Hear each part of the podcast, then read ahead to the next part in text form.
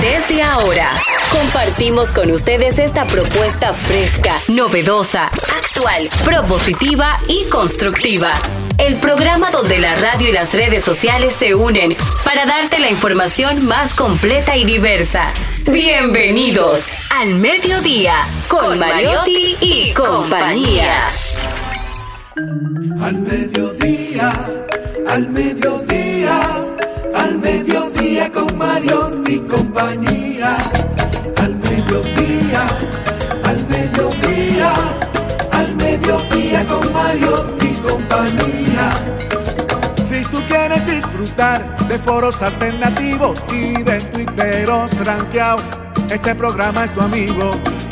Tu revista meridiana para el talento una vía, para radio y redes variadas y con la canción del día. Al mediodía, al mediodía, al mediodía con Mario y compañía. Al mediodía, al mediodía, al mediodía con Mario y compañía. Si tú quieres disfrutar de página para izquierda, en la calle y el hogar, por eso no te lo pierdas. Para que hablemos un poco de salud y nutrición. Vamos allí camino propio de moda y decoración. Al mediodía, al mediodía, al mediodía con Mario y compañía. Al mediodía, al mediodía, al mediodía con Mario y compañía para que hablemos aquí de la educación vial. Siete preguntas y un chin, los pioneros y algo más. Saludos, buenos días. Estamos aquí una vez más haciendo su media mañana mucho más amigable, mucho más divertida, pero sobre todo mucho más entretenida en este, el penúltimo programa del año 2022. Y la verdad es que estamos contentos porque qué año, Jenny Aquino, qué año ha sido este 2022 para todos nosotros, sobre todo para ti que has podido cumplir tu mapa de sueños, tu mapa de metas que te propusiste en el 2021. Y eso, te queda un día todavía por si queda alguna meta que Sí. no hayas cumplido. El amor de mi vida lo voy a conocer en parqueo a ver. Ah, bueno, eso estaría interesantísimo, Jenny. Jóvenes, salgan de los parqueos que Jenny va sin miedo al éxito. No, pero la verdad hoy tenemos un contenido súper divertido, súper informativo para todos ustedes para hacer de esta transición desde la mañana hacia la tarde un espacio de mucha alegría, que en sus vehículos el tapón no sea tan incómodo y que usted le diga al que va adelante, espera un poco más, que estoy oyendo al mediodía con Mariotti y compañía.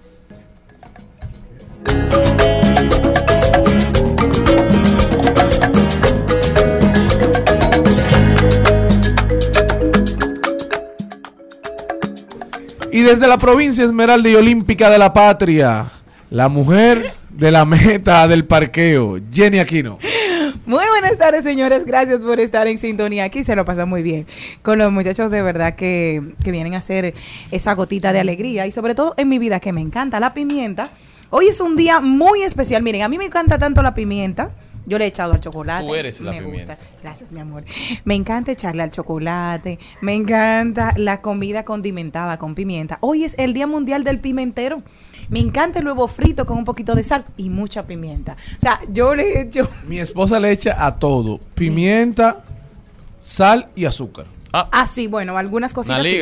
No, no, no, porque lo que A pasa todo. es que no, lo que pasa es que cada puntito de sal necesita su toque de azúcar y cada puntito de azúcar necesita su toque de sal para, para reafirmar los sabores.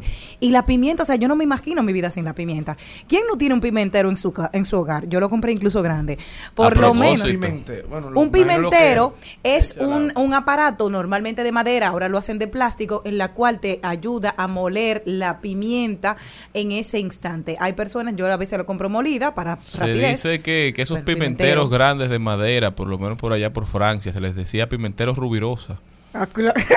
Sí, ¿Por qué sí, será? sí. No, por, el, por el nombre. Haciendo alusión a, a Porfirio Rubirosa. Cada 29 de diciembre se celebra el Día Mundial del Pimentero. La celebración de este día se remonta al 1970, una fecha dedicada a homenajear este invento tan genial utilizado para moler los granos de pimienta y tiene que ver con la creación de este utensilio en el año 1874 por parte de Jean-Pierre Pigot que Oye. como lo estás pensando, está relacionado con la empresa automovilística, sí, Pe- Peugeot, sí, famosa y reconocida a nivel mundial, también hicieron con la pimienta. Así que ya saben ustedes, vamos a Dios hace ejercicio, pues así mismo pone pimienta a nuestra vida.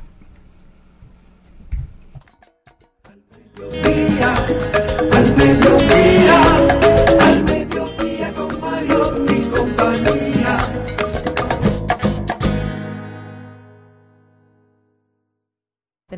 Ahora sí. Y también está con nosotros desde, bueno, desde el este hasta la capital. De- él cruza varios peajes para llegar hasta aquí, pero sin él este programa nunca sería lo mismo. Un joven realidad del Distrito Nacional y de Monteplata. Con ustedes, Charlie Mariotti Paz. Muy buenas tardes, mi gente. Feliz y agradecido de estar con todos ustedes hoy. Don Cristian Morel, Jenny Aquino y un servidor tratando de llevarles información sin sufrición, diversidad divertida mientras le ponemos alas a las palabras para llegar hasta ustedes. Se acabó el año, señores. Definitivamente, penúltimo programa del año. Hoy, agradecidos más que siempre de que nos acompañen, de que nos brinden su sintonía. Este programa ya debe comenzar.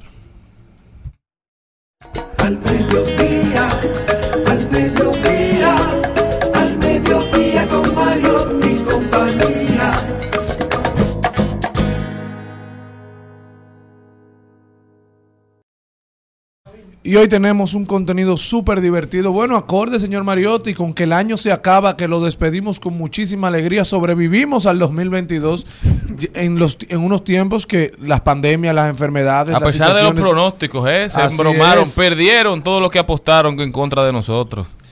No pudieron, pero nada. Aquí seguimos y vamos por más en el 2023. Tendrán que Coño, si vamos por aguantar. menos, estamos feos.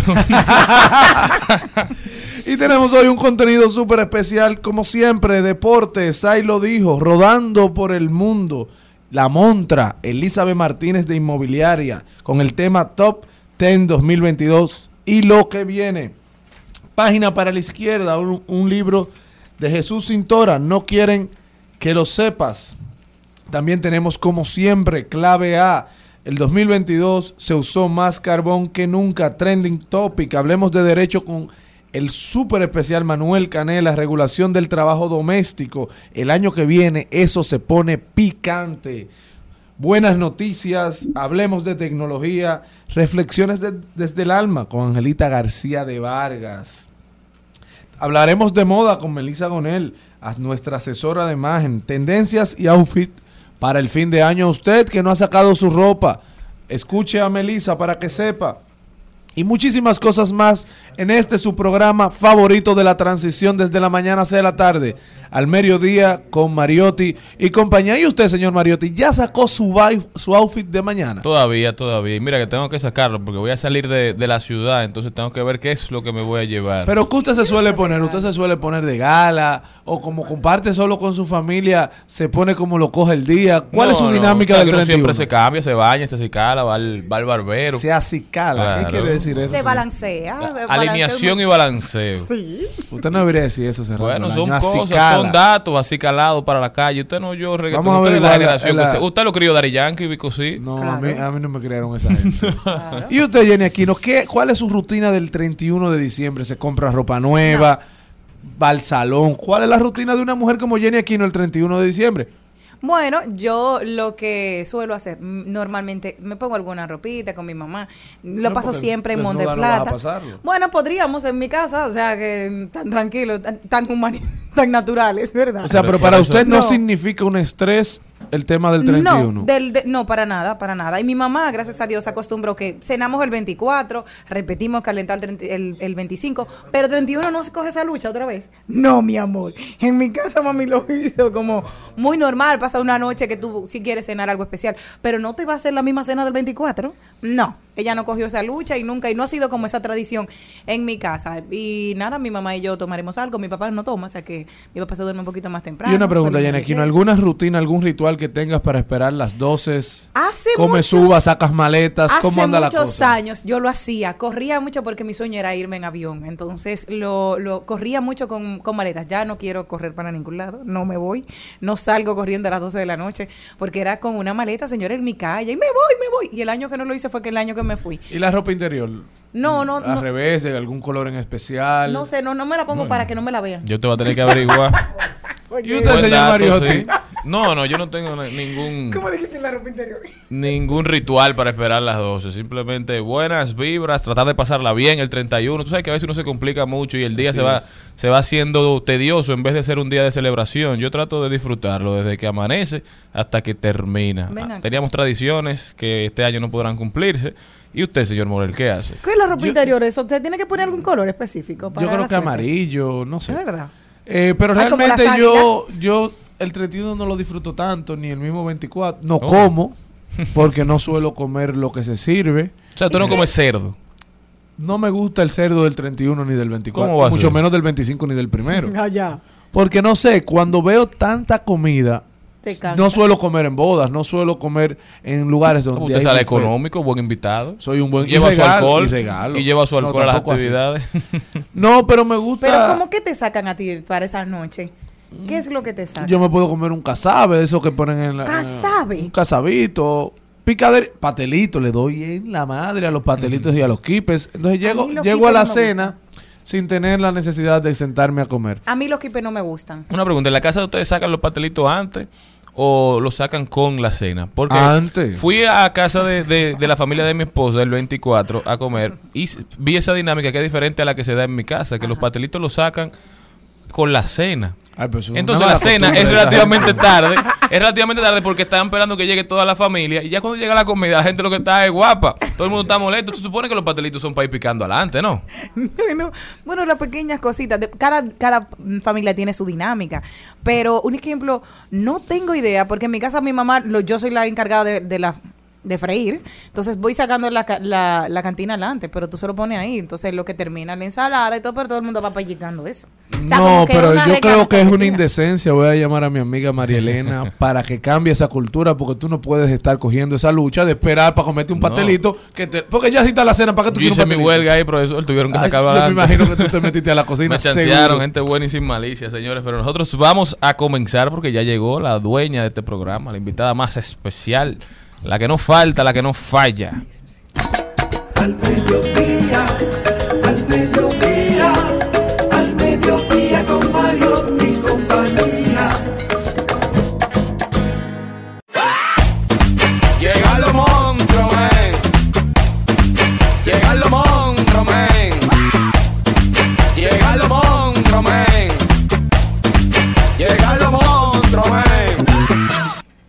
Llegó ella, la más esperada, Elizabeth Martínez, la que no te invente una casa. No, si usted quiere una casa, búscalo con cualquiera.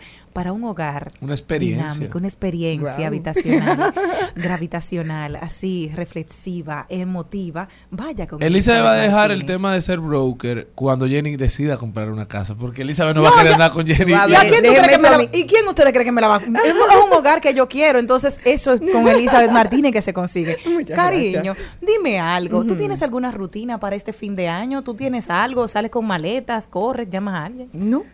No. Simple, no. De, de- normalmente paso eh, Año Nuevo en playa. Mm. eh, muy ligera, muy libre, muy feliz. Ahí no hay ropa No hay nueva. nada nuevo, no hay, eh, hay mucha libertad. Estoy mucho más despeinada que nunca. Me porque, hay- encanta. porque no hay poses. Eh, no me preocupo por zapatos, no me preocupo por nada, simplemente por, por celebrar, básicamente. No, no. Y eso tengo muchos años así. O sea, que no es, no es nada. Hay gente que sí, o sea, conozco gente que sale con esa maleta, las 12 uvas, comiéndose corriendo y, y con un trago en una mano y agarrando al muchacho, eh, la que quieren quedar embarazada con que sé yo qué cosa. O sea, Eh, Dime con eso. no esa, no, esa- no, esa es la no me rutina que no me la sé. ¿Tú la quieres? Sí, yo la quiero. Bueno, Mándamela a pero buscar. Bueno, es práctica. a Es Averigua cuál es la práctica. rutina del novio Eh, es- exacto, no, y la práctica. pero, pero no, no tengo grandes Otra, rutinas. otra de las discusiones de la mesa en lo que tú entrabas aquí era si los pastelitos van cerca de la cena del 24 o separados. Y tú haces doble cena. O sea, en mi casa mi mamá solamente hace la del 24 y el calentado del 25. 31 nos repetimos. Insisto, somos un poco distintos. Eh, eh, desde hace mucho tiempo nosotros, suponiendo el 24, lo que hacemos es almuerzo. Eh, tengo una mamá mayor de edad que ya a las 5 de la tarde ya cena, entonces es un poco difícil cambiarle una rutina y lo que hicimos fue eh, organizar las cosas y divertirnos, Claro. divertirnos. Entonces, eh, que no sea la, la rigidez, sino el disfrute del que está. Y bueno para los que pueden aguantar la noche entera porque empiezan a beber Claro, temprano, con no, ahí hay un lío, tú sabes, lío. ahí hay un lío, ahí hay un lío, pero bueno. Pero de eso que habla Elizabeth, y ya para entrar con ella, qué bueno que digas eso, porque a esas fechas hay que comenzar a quitarle el peso. Sí. Porque la gente vive presionada para cumplir con los estándares que uno se crió con esos estándares y por más recógnita o pobre que sea una familia, tiene estándares para esas fechas. Sí. O sea, la casa más pobre de este país busca la forma de tener una cena, de cenar juntos, de ponerse dentro de su posibilidad una ropita bonita. Sí. Entonces, a esas fechas hay que comenzar a quitarle pesos. Por ejemplo, cuando usted se casa, el peso de tu saber que no vas a cenar con tu familia un 24 se convierte en un proceso de ansiedad. Tú decir, mierda, que no voy a dejar a mi familia, tengo que irme con la de aquella. Así- Entonces, así hay que comenzar a también. quitarle eso. Así fue que nosotros cambiamos. O sea, mi esposo y yo teníamos la familia, yo vengo de una familia grande, pero se me ha quedado chiquita aquí. Y entonces lo que hicimos fue, bueno, vamos a repartirnos. Un año te toca, vamos a comer en una y en la noche cenamos en otra. Liberando la presión y adaptándonos, porque entonces si no, vamos a estar que si las dos familias no se pueden juntar por las situaciones que sean, entonces no se va a disfrutar, va a estar en un corre-corre y ni se cena en una ni se cena en la otra. Entonces, la flexibilidad es para que todos disfrutemos ese momento. El, el almuerzo en mi casa es divino, precisamente porque lo hemos aprendido a disfrutar, para disfrutar a mi mamá. Mm, tenemos un tema sumamente interesante, hablando de todo de este año, haciendo balance. Tú me trajiste un que el top 10 del 2022. Top 10 2022. Ay, me encanta, me encanta. Háblame, cuéntame todo. Mira, yo esta es una mirada muy personal sobre el sector inmobiliario y quise traer como 10 cosas que yo entiendo que pasaron dentro de esto, que fueron importantes y que marcaron una tendencia en este 2022. Entonces, la primera es el alza de los materiales de construcción producto de la pandemia. Eso hizo una locura por los fletes principalmente, pero los mismos materiales hicieron que esto se moviera. Y entonces eso trajo como una segunda eh, top el alza de los precios de los apartamentos. Eso fue una locura porque la gente no se esperaba. Fue algo que sucedió y ninguno de nosotros pensábamos que eso iba a suceder. Y yo Dime. que- quiero preguntarte algo. Eh, También ha tenido que ver que este año aumentaron los precios para los eh, las viviendas de bajo costo. Recuerda que hasta hace un año y pico era un millón, que era casi el top, era dos millones. Dos una, pico, una- tres millones pero ahora subió a cuatro. Ya tú sabes que a mí todo lo que vino a partir de ahí fue en escala. Pran, pran, pran, pran. Eso influyó. Que decidieran poner ese monto que fuera No, es el que no fue una decisión, es el mercado, es el precio. O sea, no es, no es una varita mágica de que ahora yo quiero que esto eh, cueste esto. Esto tiene un orden. Por eso lo quise traer desde este lugar. El primero, como les digo, el alza de los materiales. El segundo, el alza de los precios entonces de los apartamentos como consecuencia. El tercero, los clientes peleando por el aumento, que fueron hasta pro consumidor, Sí, hicieron sí. situaciones muy particulares, pero que al final ustedes no han vuelto a escuchar muchas cosas sobre eso, porque se pudo demostrar eh, dentro de todo lo que se podía hacer que había una relación real entre los precios, porque el cemento aumentó, la varilla aumentó, todo. Y el los cemento materiales. sigue aumentando. Y sigue aumentando. Pero le voy a decir cuál es la, cua- la cuarta, que para mí es la fabulosa. A pesar de todo eso, la gente siguió comprando. Entonces, el mercado inmobiliario no se detuvo a pesar de esas situ- situaciones en el No, 2022 porque si algo necesita la gente es casa. escasa, pero fíjate que lo que voy a traer es el mercado inmobiliario siguió inmo- eh, invirtiendo y pero principalmente inversionistas para Airbnb. Esos apartamentos que están en playa, en montaña, aquí en Santo Domingo se vendieron de una manera increíble que nosotros no pensábamos que iba a pasar.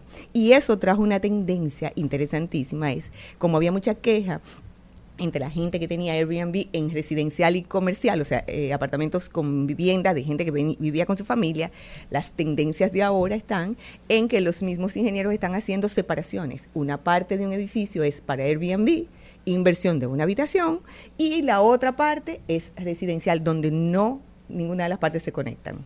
Chulísimo porque eso trajo una mirada, porque estas situaciones siempre traen algo interesante. Y esto ha sido lo que trajo post pandemia, de que estaban mezclándose mucha gente, inventando cosas, pues ahora vino eso, pues fue buenísimo en este 2022 trajo el 2022 también el aumento de las tasas hipotecarias. Y si ustedes se recuerdan que yo vivo hablándole a la gente, prepárense haciendo ejercicios, que si me sube al 15, que ya subió de un 9 a un 15 que si sube a un 16, a un 17, a un 18, cuestión de que tú puedas estar preparado financieramente a que esos aumentos no te asusten, no te lleguen de repente, sino que tú financieramente puedas decir, puedo, lo puedo aguantar hasta un 18, pues entonces si está al 15 y aguantas hasta un 18, hazte de cuenta que sigues pagando el 18, ahorra esos tres punticos que están por ahí y luego lo pones y lo pones como un abono a capital cuando te permita el préstamo hacerlo. Es decir, actuar de manera inteligente es algo de lo que está pasando, pero tú tienes que prepararte. Hay algo que sí ha sucedido mucho, que posiblemente los tasadores no van al nivel de lo que son las ventas, y es que los tasadores de propietarios dan un precio más alto que lo que el mercado está ofreciendo. Entonces, cuando viene la tasación a comprador, hay una diferencia muy grande entre el precio de venta que tiene el propietario por tasación y el precio que tiene el comprador por tasación. Recordando entonces que hay un promedio de un 20 un 30% en el medio entre lo que el propietario está pidiendo y lo que el comprador está o el mercado está pagando. Entonces, el trabajo de nosotros en este año ha sido explicar cómo es que se están haciendo las tasaciones a los mismos tasadores para que puedan organizar su, su orden de trabajo porque ellos no venden.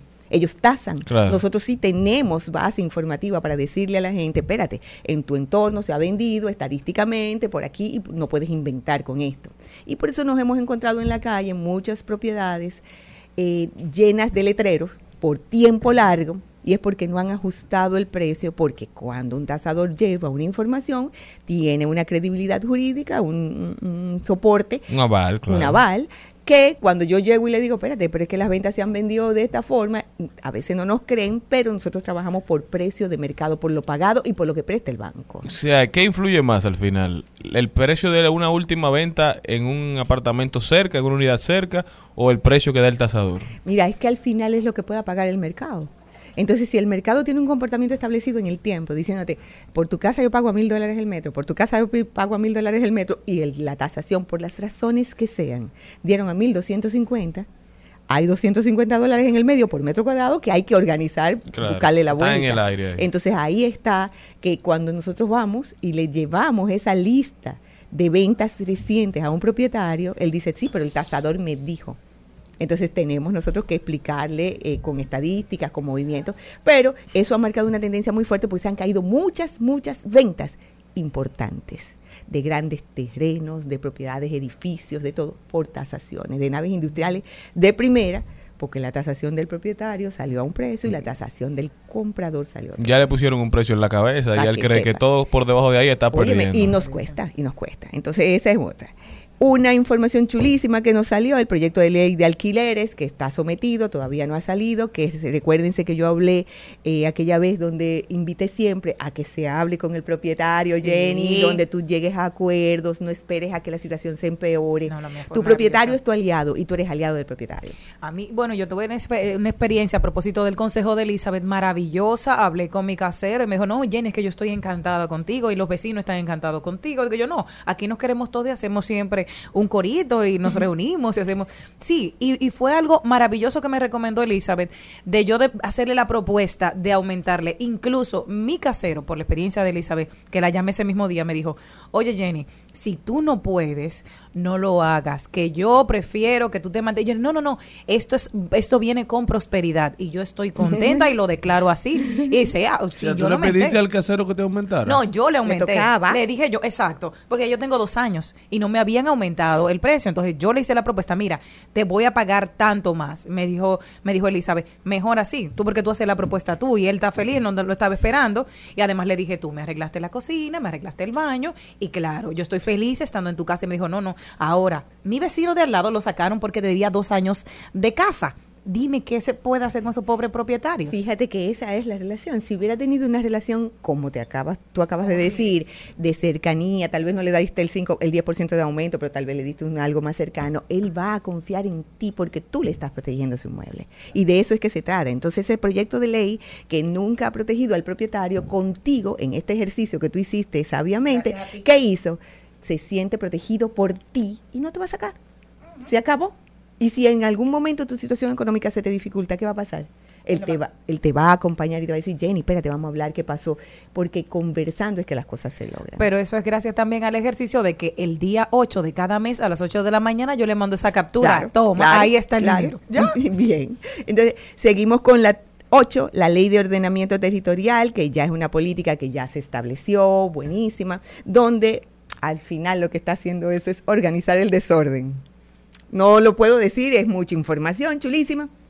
Pero por fin se va a comenzar a organizar el desorden del crecimiento territorial que hemos tenido, donde se ha olvidado de hacer los parques necesarios, las áreas verdes en su protección, muchas situaciones donde se hay pisos para arriba y no se permitían. eh, ya hay un, ya com- comienza a tener un orden donde no se podía construir residencial y había gente que te construía apartamentos lejísimos. Ya así va a haber como un orden con penalidades. Entonces, eso para nosotros como agentes inmobiliarios y al mismo país y a todo comprador le ha convenido muchísimo porque ya está aprobada y es simplemente que se comiencen a cumplir esa parte de la ley de mm, ordenamiento territorial. La próxima que viene, que vi muy empoderada, fue las juntas de vecinos.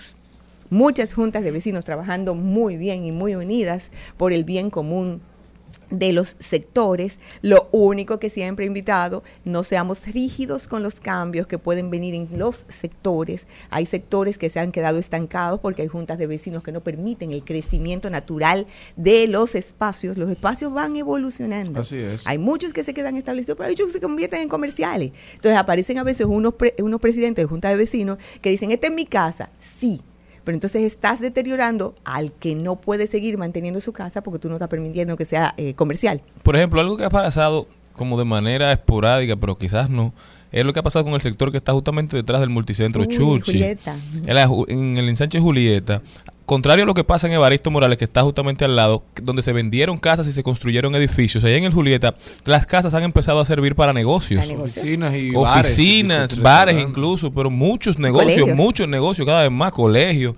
Y eso me llamó mucho la atención, que las casas quizás no se están vendiendo, pero se están alquilando y se están usando como oficinas. Se ha vuelto un sector completamente de oficinas. Pero hay una junta de vecinos que está peleando para que se mantenga la parte residencial también. Entonces eso está trayendo conflictos. E insisto, recuérdense que he hablado siempre que la venta es humana. Hay un propietario que tiene una necesidad económica que no la puede seguir teniendo porque si no permiten edificios, muy bien. Hay espacios que tienen que mantener densidad baja, está, está muy bien. Pero hay otros espacios que tal vez ese propietario consigue a alguien que se la compre. Claro. Y tal vez cabe un dealer, tal vez cabe un colegio, tal vez cabe un bar, una tienda, lo que sea. Y en ese lugar, si no se lo permiten, ¿cómo él va a resolver su vida? También hay que entender que hay personas que por entonces en movimientos rígidos, que es lo que vengo trayendo de la Junta de Vecinos, entonces no están permitiendo la evolución natural de los sectores. Los prados es otro sector que se ha abierto a lo mismo. Tú vas a los prados y te encuentras de todo. De todo. Entonces eso mismo es lo que nosotros estamos abogando para que ese crecimiento se dé. Y la número 10, menos es más, menos espacio y más céntrico. Ya las nuevas construcciones de eso de uno por nivel, apartamento de 300 metros, eso tú no lo vas a que volver a ver. olvidarse de eso. Y comenzar a pensar, por Dios, en los muebles que no sean tan rococó y barrocos. ¿Se acuerdan? Esos muebles que son eh, eh, grandotes, con, espaldares. y ya la vida está cada vez más simple. Sí. Tú no pasas mucho tiempo dentro de tu apartamento, haces más vida social fuera. Entonces, la tendencia que tú puedas tener, y los he invitado mucho a la gente, es comienza desde tu, a decorar desde tu habitación para adelante, no al revés, no desde la sala, porque ya ni siquiera muchas actividades dentro de tu casa tú estás haciendo. Entonces, si tú tienes tu habitación bonita, bien hecha, Confortable. bien fresca, como a ti te gusta, y comienzas a decorar hacia adelante la cocina con los electrodomésticos que a ti te gustan, que te van a dar el confort de tu alimentación Claro. básica y tus baños bien armados, ya la parte social tú la haces en un restaurante como se hace. Entonces estos espacios tipo pisos españoles, que son pisos pequeños de 80, 90 metros, llevan también unos muebles más pequeños. Entonces la invitación de todo eso está a que tú veas que el cuarto de servicio ya no existe, porque el, el personal de servicio casi no está. Entonces, ¿qué tú vas a tener? Bueno, identifica si puedes hacer un baño extra dentro de algún espacio o prepara el baño para que la persona que te vaya a cuidar a ti o a los a las personas que tú necesites o que te vaya a limpiar, si tenga si te molesta que utilice el tuyo, el espacio privado para ellas también. O, por ejemplo, estas, estos muebles secadora lavadora que ya los están integrando como dentro de un closet, dentro de la cocina, y tú no te das cuenta que están ahí. Cuando tú abres ese closet, es una lavadora secadora que está ahí. Entonces, menos es más, facilitando la vida de esos lugares para que tenga más ahora lo que la gente está valorando, el que puede pagar eso, más lobbies más áreas sociales, espacios pet friendly, entonces en los techos están poniéndote unos espacios chulísimos para los perros, para que eh, corran ahí arriba y eso. Entonces la gente está valorando menos espacio, pero mayor calidad de vida para la sociabilidad, que es lo que está buscando la gente. Y ahí están mis 10 top 10, pero les traigo el 2023. ¿Y por qué traigo el 2023? El 2023, ese ay no me gusta, porque te voy a decir algo. El 2023 es un año preelectoral. Y en los años preelectorales hay abundancia. Por estadísticas hay abundancia. Qué bueno, señor. Ay, pero qué bueno. Pero eh, abundancia no para el que aspira, sino para el que apoya. Exactamente. Entonces, cuando se mueven esas cosas a través de los años, eh, los preelectorales no hemos tenido ningún tipo de atraso de venta. Los, si en caso de que alguien se vaya, ellos mueven para entonces comenzar a comprar, se vende. O sea, hemos tenido estadísticamente muy buenos movimientos, grandes negocios. Y en este momento hay muchos inversionistas locales e internacionales que están haciendo grandes negocios con lotes grandísimos, franquicias internacionales que están viniendo, hoteles que están buscando terreno. Es decir, estamos teniendo mucho movimiento económico, por lo tanto, yo siento que el 2023 tiene una opción para que la gente comience, aquel que no puede comenzar comprando para su vivienda propia, que comience con un solar.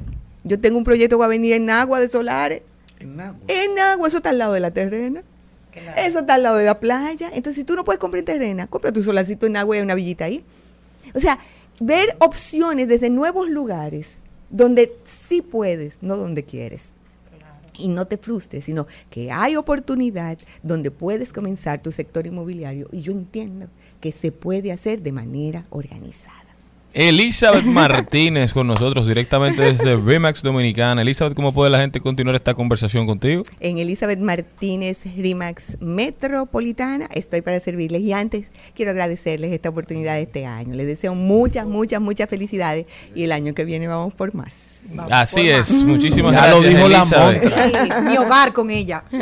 Al mediodía, con Mariotti, con Mariotti y compañía.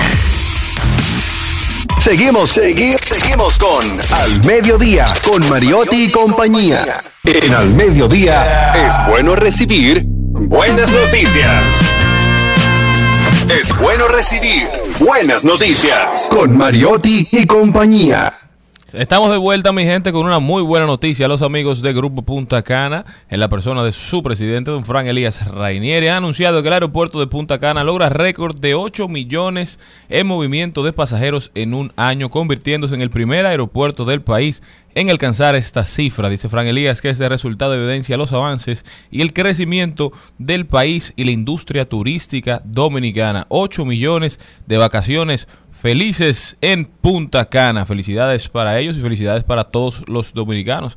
Eso nos beneficia a todos. Otra buena noticia, Jenny. Bueno, el día de hoy se ha llenado de, de muchísima energía positiva para Gaby Arriaza de Carlo, que es la esposa de Sergio Carlo, que hoy a través de cuatro videos en sus redes sociales ha hablado de su experiencia, de cómo ella fue mal diagnosticada con, estos dos tumores que tenía. Afortunadamente dice, dijo, me vieron siete médicos en República Dominicana, me vieron varios médicos aquí en Estados Unidos y nadie daba con, con, con la situación que tenía hasta que se fueron a Oregón y ahí en media hora le detectaron que tenía los dos tumores. Dijo ella que le retiraron dos de las vértebras de su de aquí de las dos primeras vértebras para poder hacerle una operación desde la mitad de la cabeza hasta la base del cuello y finalmente accedieron a una operación que le dijeron todos los riesgos. Imagínate con todo el pronóstico, le dijeron tal vez no vas a poder caminar, tal vez no vas a poder hablar o cognitivamente vas a quedar afectada. Dijo que la operación de ocho horas terminó siendo en dos y que ella, señores, a las ocho horas de haberla operado, recuerden que ella comenzó a caminar. Y ha sido, eh, dice ella, yo quiero dar este testimonio por si alguien ve alguno de los síntomas que yo tenía, que sepan que no es que está loca, que vayan al médico, que busquen la solución. Y que ella dijo, si existe un milagro, soy yo. Gracias a todos por sus oraciones, quiero que me eh, continúen porque le van a dar radioterapia porque hay que recordar que tiene otro tumor cerca del, del lóbulo del derecho, de aquí, no, cerca del oído derecho, y ese ya con radioterapia no van a, inter- no van a necesitar intervenirlo, como pasó con esta operación que le hicieron el pasado 6 de diciembre. Toda la buena energía para Sergio, para Gaby, todos los amamos, son tantas muestras de cariño y qué bueno que ella puede decir que pese a todos los pronósticos, ella ha sido el milagro de la Navidad de todos los que hemos orado por ellos. Así es, la verdad que me alegró muchísimo escucharla, no la conozco personalmente, pero me sentí muy bien con su recuperación, lo rápida que ha sido. Dijo que perdió alrededor de 30 libras en solo dos semanas, pero se convirtió en una guerrera, comenzó a escribir desde que la operaron, o sea, salió de la sala de recuperación súper fuerte, súper fortalecida. Y recuerdo que escribió en la pizarra, no tengo miedo, estoy luchando. O sea que felicidades a la familia Carlo, eh, a la familia de ella y a todo el pueblo dominicano que le dio seguimiento y se alegró de la noticia, se preocupó y posteriormente se alegró por su pronta mejoría.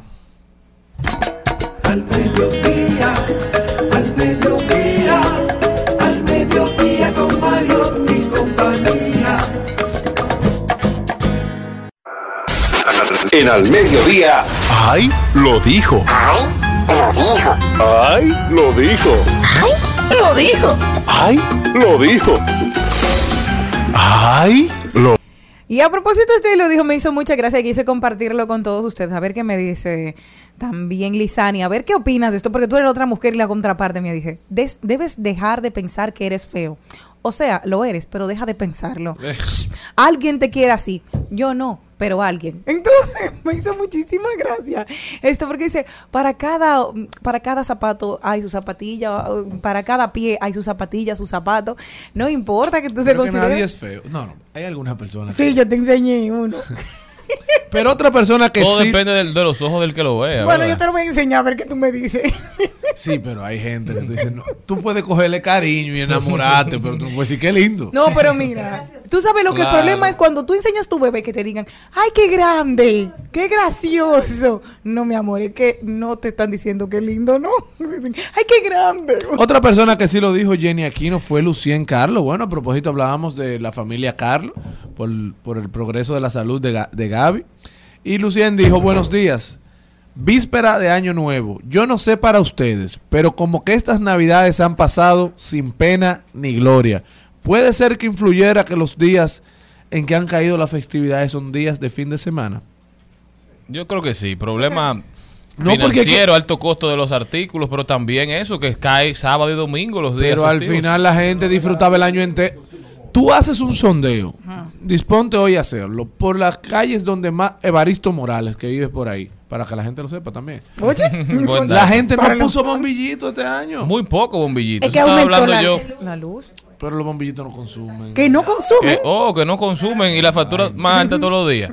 Bueno, pero yo lo que creo es que ese tema del fin de semana complicó mucho las festividades porque tú solamente tienes un día. La gente trabajó el viernes completo, salía, bueno, disfrutaba. Ya el sábado era 24, igual que va a pasar este fin de semana. El año pasado tuvimos una Semana Santa, dos Semanas Santa corrida, básicamente, porque desde el jueves empezaban las festividades. La gente los 24, cuando cae en la semana, por lo general, en las instituciones públicas al menos, trabajan Hasta hasta el mediodía y en las privadas a veces no se trabaja o se dividen uno el 24 y otro el 31. Bueno, pues hacerle un llamado al presidente Luis Abinader que asuma la misma postura de Bukele. Estamos a tiempo. Él lo copia bastante, entonces que lo copien eso también.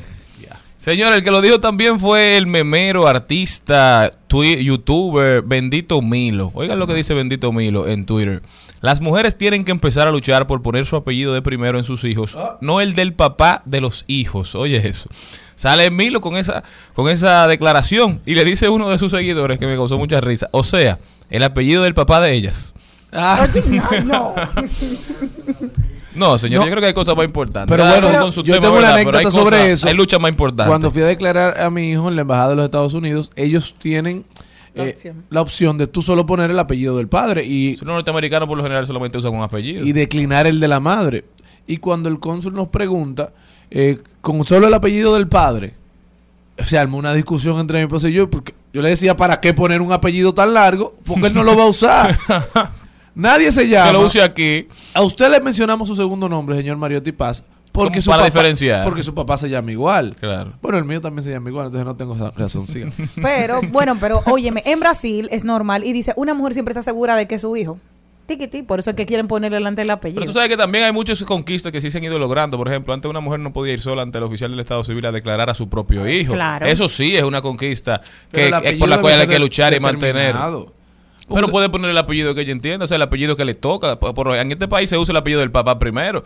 Y así es que siempre ha sido. Pero y O no puede sea, verse como machismo tampoco. Uno tiene que ir primero. Entonces, si es la- el de la mujer es feminismo, hay cosas que son, punto. Así se llama la gente y es la forma de usted encontrar a la gente. Ahora, yo no voy a saber si usted es Charlie Paz Mariotti o Charlie Mariotti Paz. Sería una locura. Porque imagínate, mis dos apellidos son Aquino Amparo. O sea, si me fuera por el lado materno que me correspondería, entonces sería Tiburcio. Entonces yo sería Jenny Tiburcio Leiva.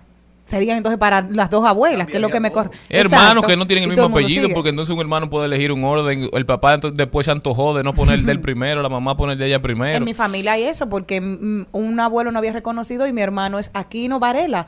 Y luego para mi hermana, que son hermanos de padre y madre, es Aquino Jiménez, porque no, habían, no había sido declarado. Imagínate, y somos hermanos padre y madre y sucede eso. A Milo, a Milo, que siga cantando. Nosotros continuamos. al mediodía, al mediodía,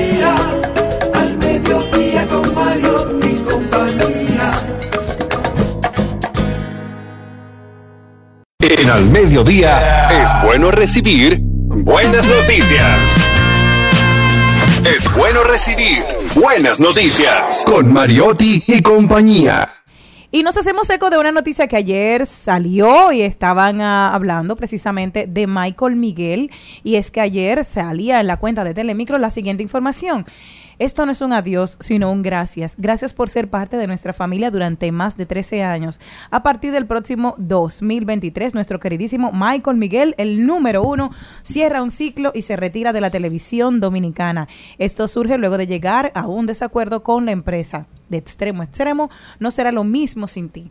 Y ya tú sabes que empezaron la gente. Bueno, en esta publicación hay 1.342 comentarios de ayer que hacía la cuenta oficial de Telemicro. Sin embargo, hoy acaban de poner una de que. Uju, uju, se- ¿qué? Santos inocentes. Así que mucha gente cayó Pero, con el pero, retiro. Pero hablando no. de eso, Michael Miguel ayer en el programa que es parte de Telemicro se pronunció sobre el tema. Y dijo, me dio mucha risa, pero con un hombre como yo que está en la cuerda floja no se relaja. No relajo con la verdad. Claro, entonces hoy. Decía cuando, que cuando él lo vio se asustó y se preocupó. claro. Porque ya un hombre al final de su carrera, eh, que ya tiene una larga trayectoria, nunca sabe lo que Eso puede era él pasar. explicando. Exactamente, Sí. que no relajen con él, que el año pasado lo hicieron con Jessica Pereira, pero que Jessica no le iban a sacar en ese momento porque estaba en su, en su pico. Pero fue muy gracioso ver. Y se hicieron varias, varios periódicos hicieron eh, bromas. bromas, a así. ti te pues. hicieron ayer, a mí no me hicieron. A mí me la hacían todos los años la madre de mi gran amigo Paul Rivero, pero este año se le olvidó o quizá yo no pude tomar la llamada. Quizá la broma fue no hacértela. Ah, también ay. me quedé esperándola. Ignorarte. Miren, otra buena noticia, ¿saben qué? Que ha pasado y quiero com- comentarle a ustedes que un mono robó un bolso de una turista de 1.400 dólares. Lo arrojó por un acantilado y al ser recuperado fue hallado un tesoro de diversos objetos hecho ocurrido en el Parque National Khao Pra en Tailandia. Oigan esto, todo inició cuando el animal le arrebató el bolso a una tailandesa de 55 años de edad para buscar comida. Al no encontrar alimentos, lo lanzó desde una a un acantilado del parque. La mujer no identificada fue de inmediato, llamó a los guardaparques y le rogó que recuperaran sus pertenencias, ya que tenía 1.400 dólares, documentos importantes y bienes de otro valor. Pues tras la denuncia, los vigilantes del parque Caopra descendieron unos 100 metros por el acantilado y encontraron no solo la cartera de la, de la señora, sino que al parecer fueron muchos los objetos de valor, al parecer fueron robados por los monos y arrojados por el acantilado. Me acuerda de los monos tuyos de que mataron a los Eso era de que perritos. mentira. No, de verdad. Las autoridades del parque advirtieron que los monos de la zona son agresivos y siempre están robando objetos de los visitantes en, en- de los visitantes en búsqueda de comida. Finalmente, instaron a los turistas a estar atentos en todo momento y los exhortaron a no dar comida a los animales para evitar este tipo de acciones. Yo ahora me pregunto algo.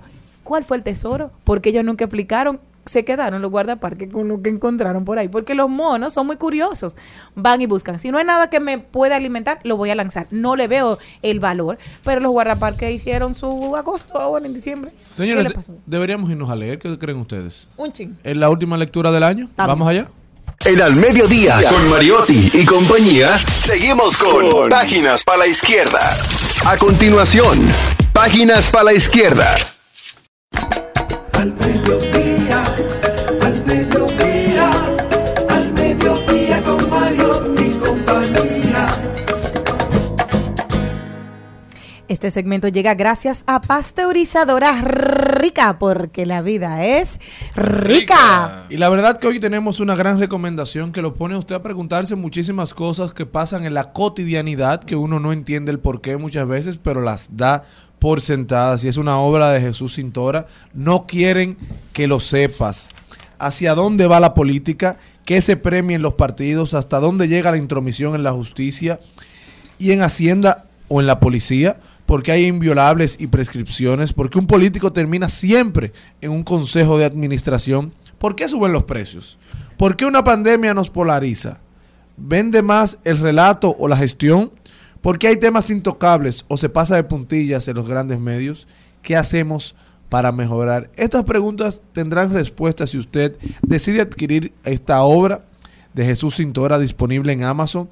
Yo los invito a que el 2023 iniciemos más reflexivo, que nos preguntemos el porqué de las cosas, que indaguemos, que profundicemos, que elevemos nuestro nivel analítico, pero para hacerlo tenemos que edificarnos, tenemos que leer, tenemos que nutrirnos de información, no solo de un autor, hay que comparar, hay que ser escépticos, hay que ser invasivos en la información para nosotros poder de verdad tener un criterio que lo decidamos nosotros, porque muchas veces leemos algo y esa es la información que asumimos como buena y válida y no es nuestro criterio, ni siquiera es la óptica de una persona que lo ve desde su punto de vista, de su realidad y desde sus historias y anhelos. Ah, Ahora quiero hacerles una pregunta a ustedes. ¿Han tenido ustedes muchas lecturas de descanso este año? No, ¿Qué honestamente es una no. lectura de descanso? Es ese que te relaja. Es como dice Charlene, que él no ve películas de terror que lo vayan a estresar, sino cosas de descanso. Hay libros específicamente para desintoxicarte de la realidad. O sea, para que tú sabes que va a tener un final feliz, que tú vas a tener ese libro de descanso. ¿Tú has tenido, Lisania, de ese tipo de, de lecturas este año? ¿Te ha podido permitir? No, ¿Te ha- debo ser sincera, no. ¿Y qué, y qué? Dice, porque tú estás, estamos al tanto de todo, pero llega un momento en que nos saturamos. Y también es importante que nuestros oyentes sepan que la, la importancia de tener lecturas de descanso, o sea, lecturas que te van a relajar, que te van a dejar un buen sabor eh, a boca, que tú tienes este año como una de las Bueno, prioridades. yo- yo, leí poco de descanso. Yo no suelo leer de descanso, pero solo el hecho de leer los periódicos yo creo que ya te abruma. O sea, nosotros que tenemos que hacer el ejercicio de indagar en los periódicos, profundizar en las noticias todos los días para traerle a ustedes contenido de calidad, ya sale uno abrumado. Pero las lecturas me gustan mucho las biografías, me gusta mucho la historia, entonces quizás no me abruma porque ya pasó. Entonces, ese es mi descanso quizás. Y yo voy, mira, a mí me, me- me gustaría, le voy a compartir un par de, pero son de amor y de cosas No, así. no, no, yo no leo sobre Bueno, eso. Tú y ves, pero ¿cómo como no? estamos llegando a, a final de año ya, yo creo que podemos aprovechar para recomendar dos libros, no solamente uno, porque hay un libro que está causando mucha mucho revuelo en todo el mundo. Este libro se llama El niño, el topo, el zorro y el caballo. Oye, el niño, el topo, el zorro y el caballo. Y es una fábula llena de esperanza para todas las edades. Este libro ha estado causando revuelo en Estados Unidos, en Reino Unido y ya está disponible en español. Este libro ha sido catalogado como el sucesor del Principito, es decir, el Principito del siglo XXI. Es una fábula para todas las edades con un poderoso mensaje sobre el amor, la amabilidad y las tartas. Un niño curioso, un topo glotón, un zorro cauto y un sabio caballo se encuentran en un día de primavera y establecen una inesperada amistad. Juntos, los cuatro nuevos amigos exploran el mundo, se hacen grandes preguntas, atraviesan tormentas y aprenden el extraordinario valor de la bondad. Conversaciones entre estos cuatro personajes que se han compartido miles de veces a través de las redes desde que su autor Charlie Mackesy colgar en Instagram su primera viñeta. También decoran las habitaciones de hospitales, se estudian en clases de arte, incluso se han convertido en tatuajes. Estas delicadas ilustraciones nos recuerdan, justo cuando necesitamos un poco de coraje, que no estamos solos y que por muy complicada que se vuelva la vida, podemos seguir adelante. Este libro da lecciones vitales que se expresan con abrumadora sencillez, perfecto para niños, para adolescentes, para adultos. En mi caso, yo cada cierto tiempo vuelvo y me releo El Principito, debe ser uno de mis libros favoritos de Antoine Saint-Exupéry. Este libro estoy loco por conseguirlo. Usted que está tratando de incentivar el hábito de la lectura en su hijo, en su hija, creo que es una excelente opción para regalar en Navidad. El libro se llama el niño, el topo, el zorro y el caballo. Una fábula llena de esperanza para todas las edades. Pero mira, a mí me llama mucho la atención algo porque tú sabes que tiene como elementos de, ver un poquito más allá de, de mm, del, del, del, del aparato por sí, de, del significado y el significante. Recuerda cuando tú ves el, el niño es la inocencia, pero el zorro que te da, fíjate cómo siempre se ha visto, como la astucia, el caballo que te da. Siempre es la tranquilidad. Fíjate que hay personas que es como el sanador, el elemento sanador. Y el topo no sé, porque era lo que estaba buscando para ver como qué, qué significaba, además de representar los cuatro elementos. En muchas culturas, el, el, el caballo, tierra, fuego, aire y agua. Entonces me llama mucho la atención este libro que tú recomiendas. Y, y qué bueno, o sea, para ver más allá, ¿qué nos puede traer? Como dicen, si ya es el considerado el, el ¿cómo se llama? El, el Sucesor el del sucesor del Principito. principito, pues tiene que ver una profundidad a nivel de, de almas, de todo lo que nos puede sumar, maravillosa. Pero mira, ahora quiero, yo también tengo la curiosidad de ver qué van a hacer esos cuatro elementos juntos. Así que lo incentivamos. Bueno, y este segmento llegó a ustedes gracias a Pasteurizadora Rica, porque la vida es... ¡Rica! Como el suelo voy que la guayo, la guayaba, y aún la guayo, la guayaba, y aún la guayo.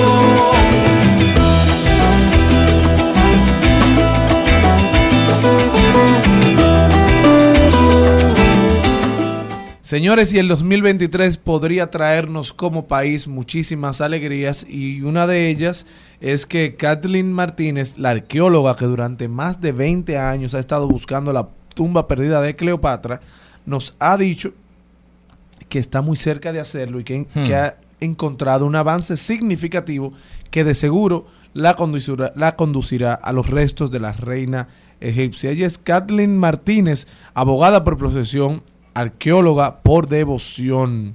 Señores, la verdad que los dominicanos por el mundo nos han hecho poner siempre nuestra bandera en alto en el mayor, la mayoría de las ocasiones. Y a ella debemos como país darle seguimiento. Jessica Hasbun se ha encargado de hacer varios reportajes sobre todo lo que ella ha venido haciendo durante todo este tiempo en la búsqueda de, de la tumba perdida de Cleopatra. Y de verdad, ¿cómo la gente decide tomar como su vida la búsqueda de algo que no sabe si va a encontrar?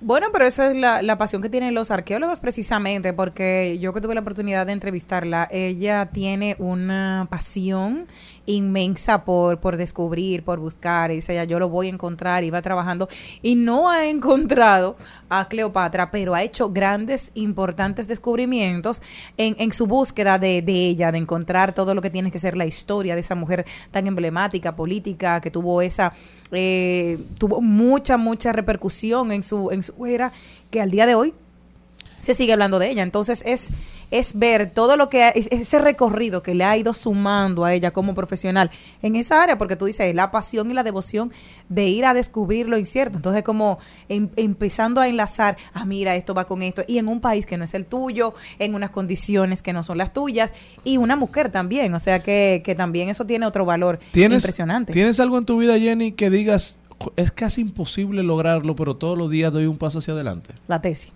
Ah, bueno. Definitivamente Jenny sí lo tiene. Yo sí. ¿Y usted, señor Mariotti Paz, tiene alguna cosa que persiga, aunque diga, mira, quizás no lo logre, pero No, yo lo voy a lograr. Dios. No, no, todavía no, no identifico nada. Yo creo que todo lo que uno Bueno, la dieta, rebajar. es posible. Sí, pero esos son constantes que uno tiene que lidiar a diario con ellas. Pero yo creo que al final la lucha debe ser por mejorar. Uno por mejorar día a día, levantarse y siempre tratar, como tú acabas de Así decir, de dar un paso. Ya tú puedes no ver el final, pero tú ves el siguiente paso. Entonces toma ese paso, que vas a estar un poquito más cerca de lo que buscas. Y evitar los atajos, sobre todo. Sobre todo, propóngase este año hacer las cosas como van, hacerlas en orden, no tratar de irse delante, porque al final, cuando la luz se pone roja, todos nos alcanzamos. A veces uno se va hasta en el vehículo tratando de llevarse el mundo por delante y el que tú le acabas de pasar se pone la luz roja y queda al lado de ti. O el carril de él termina avanzando más y tú doblando de carril en carril. Entonces, tratemos de, de esperar que la vida nos sorprenda, haciendo lo que tenemos que hacer, pero haciéndolo en orden. Y hemos decidido eh, durante todo este programa hacerlo un poco reflexivo, porque un año que termine es una oportunidad de iniciar de nuevo, de hacer borrón y cuenta nueva a los errores del pasado y mejorar como personas, como ciudadanos, como profesionales y, por qué no, como empresarios también. Y uno siempre le da, digamos, uno siempre dice, lo voy a hacer el lunes, lo voy a hacer el lunes. Pero eso tiene poder, ese, ese, esa hoja en blanco que uno tiene oportunidad diario de, cambiar el rumbo de su vida, de mejorar en una situación. El año nuevo yo creo que es la mejor, el mejor ejemplo de eso. Cuando llega el nuevo año uno entiende que puede dejar cosas en el pasado, asumir nuevos retos, asumir nuevas responsabilidades con una nueva forma de ver la vida. Entonces aprovechar estos momentos que quizás sean simbólicos, quizás no, pero que es- presentan otra oportunidad de mejorar. No, y que la gente recuerde que el lunes no puede poner 2022. Muchos cheques se quedan dañados Ay, a principios de enero. Ay, Por- a mí que me deben unos cuantos. Que le pongan 2023. Señores, nosotros seguimos. Seguimos, segui- seguimos con Al Mediodía, con Mariotti y compañía. Janeiro, New York, los domis me quieren como el mayor. Antes me tiraban fango, ahora pa' los shows me tiran con ropa interior. Cada vez que tiro un disco, tú sabes que siempre va a ser mejor que el anterior. 50 mil en Bottega, Veneta, Chanel, Louboutin, Balenciaga, Dior. Yeah, yeah. Cuatro Rolly, dos AP. Young Rich nigga como Mbappé. Young Rich nigga, mírame el pate. Young Rich nigga buscándome un check. car- Trending Topics. Al mediodía, con Mariotti y compañía. Presentamos Trending Topics. Estamos de vuelta, mi gente. Vamos a ver cuáles son las principales tendencias. Es que, ese que escuchaban ahí era Eladio Carrión, que ayer tuvo un concierto en el país a casa, Casa llena. llena. abarrotado totalmente. Será su canción Mbappé. Eladio, puertorriqueño, sí, pero asumido por los dominicanos, el rey del trap, le encanta a los dominicanos. Una gran fanaticada tiene en el país y ayer lo demostró. ¿Qué más tenemos? Siguen siendo tendencias la ruptura entre Elizabeth Presley y Mario Vargas Llosa. Saben que hablé- hallamos- ayer hablamos de que son 15 años de diferencia. Él tiene 86, ella tiene 71, pero hoy salen las diferencias que dicen, yo no sé cómo ellos duraron tanto tiempo, 8 años. A ella le encanta el espectáculo y estar en el medio y a él le gusta la cultura. O sea, son dos mundos totalmente eh, diferentes. Dice, eran incompatibles, a él le interesa la cultura, a ella el espectáculo. Hay un abismo entre ambos, dicen sus cercanos. Y que claro, dice, él ya sentía, él ya parecía sentirse incómodo viendo su imagen convertida en un adorno, claro, en un reclamo para las fiestas, eventos y hasta para el documental de la hija de Isabel, Tamara Falcó. Entonces él dijo, espérate, que yo soy Mar- Mario Vargas Llosa, tú sabes que allá ella es una celebridad, no solamente porque es la madre de eso, del cantante de Chabeli, de Julio José y de Enrique Iglesias, sino que ella es una marca, acuérdate, Porcelanosa también es una de las marcas de ella, como empresaria filipina, ha hecho su vida luego de Julio Iglesias y ha tenido también varios matrimonios y esto siempre ha hecho correr lágrimas, mira, lágrimas y ríos de tintas, así que esto ahora, como él pasó a, una, a un segundo plano dentro de todo eso, es una de las tendencias. Otra tendencia que tenemos el día de hoy es Papa Benedicto XVI y todo lo relativo a su salud se encuentra grave, eh, grave de salud en este momento. El Vaticano ha emitido un comunicado, el Papa se ha referido, dijo, eh, so- eh, solicito oraciones para, por el Papa emérito de 95 años porque está muy enfermo. El director de prensa del, del Papa y de la Santa Sede, Mateo Bruni, indicó el Papa emérito consiguió descansar bien anoche, está abso- absolutamente lúcido y alerta, aunque su estado sigue siendo grave, la situación en este momento es estable. Señores, nuestras oraciones desde aquí al Papa. Eh, desde el 2013 se encuentra alejado, en reposo. Es el primer papa en 600 que años se en retira, se retira. Sí. Y- Bueno, pero yo creo que eso es una eso es respetable y es de, de admirar que usted decida cuando ya usted- su cuerpo no le permite seguir ejerciendo una función con el nivel que debe ser. Y un papa es un referente cristiano de las nuevas y las viejas generaciones. Entonces, nuestra salud, nuestras oraciones con él y que mañana y el día de hoy usted, dentro de sus peticiones del nuevo año, eh, le pida a Dios que cuide la salud del Papa y que, bueno, si, si decide llevárselo, que le dé descanso eterno y que la tierra le sea leve. De otra tendencia muy chula y muy linda que se han hecho eco todo el mundo es un niño llamado Se Chucho. ¿Tú te acuerdas? Un niño llamado Chucho. No sé si tú lo llegaste a ver hoy, eh, Charlene. Chucho es toda una celebridad. Es un niño que tiene aproximadamente entre 4 y 5 años y su madre vive muy humilde en México y su madre lo graba él llora cantando la canción Castillo de Arena. Mi amor es de- de piedra de Amanda Miguel, mi amor. Y ese niño canta con un sentimiento que ha hecho se ha hecho viral, se ha hecho viral que Amanda Miguel le contestó al niño y le dijo que, que luego de ver eso, el niño se emocionó porque después se hizo viral el, el video porque dice, ¿cómo un niño con tan, tan pequeñito canta con tanto sentimiento? Y aquí está lo que le responde Amanda Miguel. ¡Qué bárbaro! ¡Qué sentimiento, mi amor! Quiero, quiero que vengas a un concierto mío donde yo cante y te pueda recibir, mi amor, para darte un cuantos besos en el Auditorio Nacional. No, y el niño contestó. Mi amor. Él vio el video. Quiero que vengas a un concierto mío donde yo cante y te pueda recibir, mi amor, para darte un cuantos besos Mira la carita. Estás... Sí quiero ir, confirmado, confirmado, sí quiero ir, sí quiero ¡De piedra! Pues se ha hecho viral este video. Qué hermoso de nuestros artistas que vienen y tú dices esa parte humana de estar buscando. Es un niño que canta una canción eh, en, un, en un callejoncito donde está jugando con una bicicleta.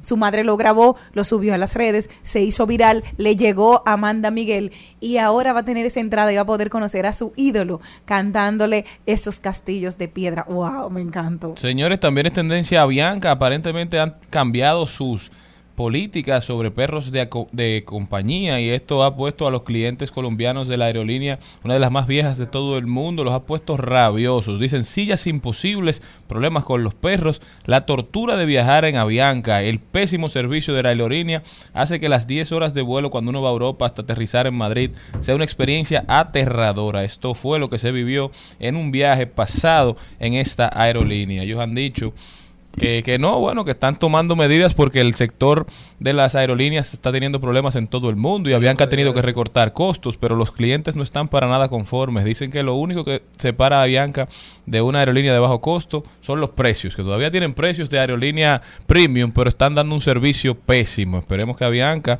que Avianca pueda recapacitar. Avianca mueve muchísimos millones de dólares. ¿Cuál será el futuro de las aerolíneas? Porque vemos en todo el mundo, como bien decías, eh, que la gente se está quejando por el servicio, la calidad de la comida, la calidad de los asientos, las esperas, los retrasos. Entonces, no hay alternativa, no hay otra forma de viajar por ahora. ¿Cuál sería el futuro de ellas? Ellos están buscando rentabilidad. Una aerolínea pierde dinero cuando el avión está en el piso. O sea, que lo que tienen que tener es muchas rutas, mantenerse volando. Y si van a dar un servicio bajo costo, cobrar bajo costo. Porque cuando tú pagas 100 dólares por Tú ir sabes a lo que va. Tú nunca has escuchado a nadie quejándose de Arayet. Porque tú sabes No, lo que tú estás pagando. bueno. Sí, pero tú sabes lo que estás pagando. O sea, tú no estás esperando un servicio no premium. no se queja de Spirit. Tú sabes que usted va por una guaguita que tiene que ir con equipaje pequeño y si, si no va a pagar equ- equipaje por abajo. Pero cuando están cobrando un servicio premium, entonces tú esperas un servicio premium. Eso es lo que las aerolíneas simplemente tienen que hacer. También tendencia el Congreso peruano porque acaba de rechazar la intromisión del presidente mexicano y del presidente colombiano Andrés Manuel López Obrador y Gustavo Petro. El Congreso de Perú aprobó una moción en rechazo a los constantes actos de intromisión en los asuntos internos del país por los presidentes de México y de Colombia. La moción se produce días después de que ambos mandatarios juntos junto a los de Bolivia y Argentina aseguraron que Pedro Castillo es objeto de un tratamiento judicial violatorio. Fuertes presiones para que se les suelte, para que se suelte a, a Pedro Castillo, pero los peruanos no están en eso. Esperemos a ver qué pasa, señores, esperemos que llegue la paz al mundo y que las tendencias de mañana sean suaves, light, y que las tendencias del lunes también. Continuamos.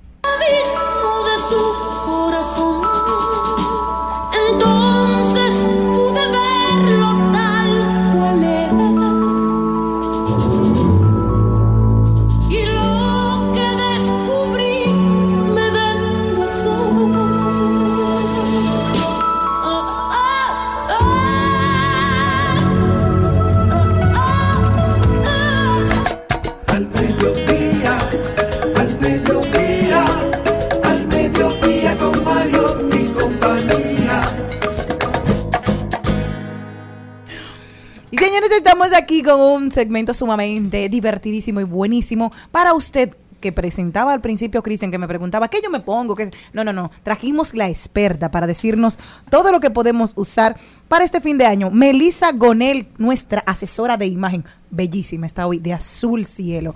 Buenas tardes, Melissa, ¿cómo estás? Gracias, gracias. Feliz de verdad de para finalizar el año estar aquí con ustedes, porque yo digo que estoy en mi casa ya. Amén, es así. Me siento como en casa, de verdad. Qué buena, sobre todo porque tú estabas cantando Castillo de Arena también, como yo. Eh, no, yo Ah, no, no. canto ni en el baño. Pero esa canción te gusta también. También, Exacto. también, pero no la canto.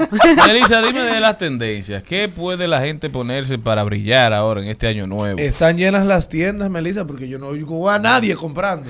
Y las calles están como vacías. La calle está vacía y si tú supieras que yo he visto como, vi como más algarabía para el 24 que para ahora para el 31. Y por lo general es al revés. Ay, ves las que el dinero no se acaba ahí. Exacto, es que le han dado fuerte a diciembre. Es ha habido muchas actividades. Pero miren, señora, algo, más, algo muy importante, más que las tendencias para este eh, 31 de, de diciembre, es pensar cómo yo quiero recibir el año. Hay muchos mitos Ajá. con el tema de que si yo me visto de esta manera voy a traer X cosas. Incluso de que ropa interior, ¿es verdad? Claro que sí, la ropa interior y el color de la ropa interior. Oye, es una de las una de las eh, creencias y, y mitos que realmente la gente siempre hace. O sea, y no solamente el color, también ponerse la ropa interior al revés. Dicen que atrae buena suerte. Ah, no, pues o sea, ya si tú quieres atraer, por ejemplo, tú dices estratégicamente, yo voy a vestirme del color eh, de algo que yo quiero atraer. Este año que yo quiero, yo quiero amor, entonces yo me voy a vestir de rojo. El dorado y el amarillo son los colores que más se utilizan porque están asociados a la abundancia. Señores, la Yo gente quiero, siempre quiere atraer dinero. Entonces, el dorado y el amarillo son los colores que más se utilizan por el tema de la abundancia. El color verde está asociado mucho a la estabilidad. El azul está asociado a la paz. Ah, el blanco también. Sí, necesito eh, estabilidad, necesito paz este año. Eh, no, realmente el, 20 el 2022 ha sido un año muy bueno para mí. Pero eh, el negro, por ejemplo, es un color que si tú quieres atraer poder, lo puedes elegir. Aunque hay personas que tienen como cierto eh, amor y odio con el negro para recibir el año. Porque lo asocian también como al tema de la tristeza, entonces como que prefieren como mucho, muchísimo más color. Si quieres realmente trabajar tu parte más espiritual, entonces el morado es un color perfecto para esto. Ah, Sí. porque en la iglesia representa el tiempo de espera, pero ¿Y por tú? eso el, el morado Sí, el morado está asociado a la espiritualidad. y el luto. Eh, Bueno, sí. Mm. Pero si tú quieres como que trabajar tu parte interior, entonces el morado eh, puede ser un buen color. Un novio como Jenny. Bueno, entonces vístete de rojo. Mira, por eso ya... ¡Ah! Lo hice inconscientemente, que viene roja, que bien. Claro, ¿verdad? Inconscientemente, pero eso está bueno. Ay, trabajándose, Claro trabajándose. que sí. Claro el señor que lo va a mandar como la palomita. Muy en bien. 15 muy días. bien, muy bien. Y algo también que tú sabes que, de- bueno, vamos a dejarlo, de que mira, No, oye lo que pasa, que yo estuve esperando un carro azul, un carro azul, un carro azul, un carro azul, y dije, señor, dime el carro que tú quieres que yo tenga, y pasa por ahí. Entonces el señor en 15 días me tenía resuelto todo con un con uno gris plateado. Y dije, perfecto. Y dijo, señor, así mismo que llegue el novio. O sea, 15 Y no te dijo el señor, Ah, pero si tú bien. quieres el carro, el novio para lo que quieres es el carro, entonces por eso que no te doy nada. Claro. No, pero ustedes son de. No chismosos de adelante. y mira que el plateado, ahora que lo mencionaste, el plateado está asociado también al éxito. Ay, mi amor. Así que, ¿verdad? Ay, si todo. quieren atraer éxito, el plateado es Yo me de- perfecto. de plateado y sobre todo mucho brillo también. Ay, amor, así estaba yo. Mire, algo solamente, o sea, no y los sobres, porque los sobres no se pueden poner ni dorado, ni se pueden poner plateado, ni se pueden poner brillo. Entonces, ¿cómo uno...? Pero bueno, pero tú te puedes poner la amarillo. Tú te puedes poner, por ejemplo, el amarillo. Sí, no me necesariamente gusta el tiene que ir amarillo, dorado. Entonces cuando tú puedes está con el morado también. Ay, pero Ayer. mi amor, plateado. Plateada, dándolo todo de éxito Pero ayer. ese, ese debió de ser look para recibir el, el año nuevo. No, porque es de la tienda. Ah, ya, ok. Pero se puede volver a buscar. Sí, para- sí. para- Pero te puedes poner, por ejemplo, una camisa amarilla, eh, te puedes poner una camisa verde.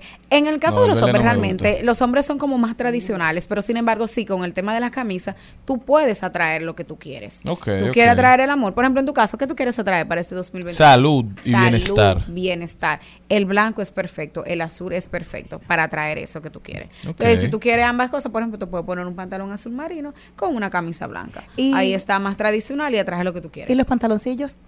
Ah, tú ves. Dile. Sí, con el tema, al igual que las mujeres, con el tema de esa creencia y ese mito, ¿verdad?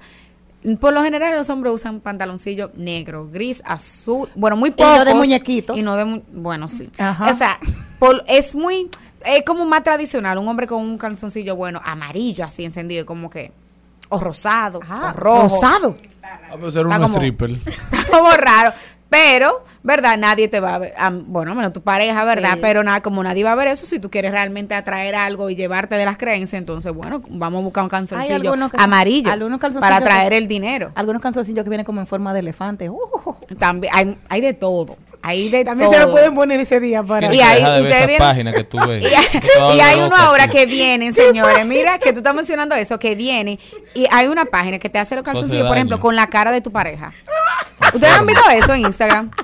Y hay una tendencia. Sí, o sea, hay una página, por ejemplo, tú lo haces personalizado. Entonces le mandas la foto de tu pareja y te ponen el pantaloncillo y la foto de tu pareja. No, yo no conozco una también. pareja vagabundamente suficiente para hacer una cosa así. Mira, yo vi Un uno, me dio mucha risa. Entonces le pusieron la foto de la pareja con un eh, con un gorrito de Navidad. Entonces dije, bueno, el regalo de Navidad y era como el, canzalon- el canzoncillo, tenía como mucha foto de la chica así con su- Oye. Lele Pons. Abraham a ti se.